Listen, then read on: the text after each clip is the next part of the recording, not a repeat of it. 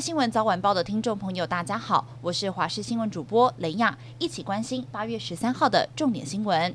副总统赖清德率领的访团在美东时间晚间的八点四十九分降落在纽约甘乃迪国际机场，由驻美代表萧美琴、美国在台协会执行理事蓝英接机，随后是驱车前往了曼哈顿的乐天纽约皇宫饭店。赖清德抵达饭店之前，街区两侧人行道的集会区已经站满了台湾侨胞以及挺台的中国侨界人士。赖清德晚间并没有公开行程，预计明天中午会参加主流暨侨界人士的宴会，场地与蔡总统四月前往纽约相同。而在侨宴结束之后，会在同一个地点举办青年座谈，预定在当天晚间十点会搭乘专机飞往巴拉圭。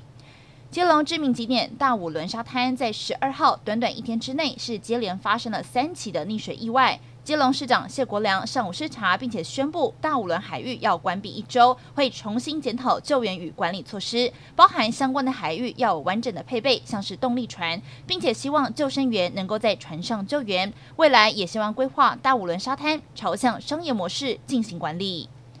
为了预防火警，台北市消防局从二零一零年开始，针对符合资格的住户发放免费的住宅火灾警报器。截至到今年三月底，北市安装率已经超过了百分之九十八。但是最早一批安装助警器的七万户人家，将会面临助警器没电的情况，也就是面临火灾发生的时候不会被通知。消防局强调。辅助安装时就有提醒民众，电池失效时应该要自行来更换。民众也可以透过助警器的测试按钮或者是红灯看出电量的多寡。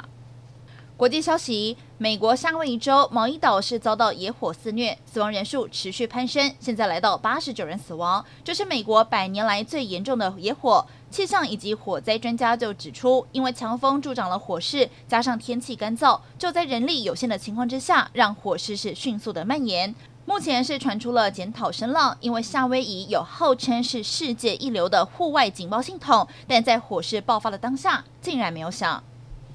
科学家发现月球南极可能有水冰，或许是提取人类饮用水和氧气的关键。因此，包含美国、中国、印度和俄罗斯都对月球南极虎视眈眈，希望能够抢先登陆。俄罗斯时隔四十七年，十一号是发射了联合号火箭，携带月球二十五号登陆器成功升空，企图要成为在月球南极第一个着陆的国家。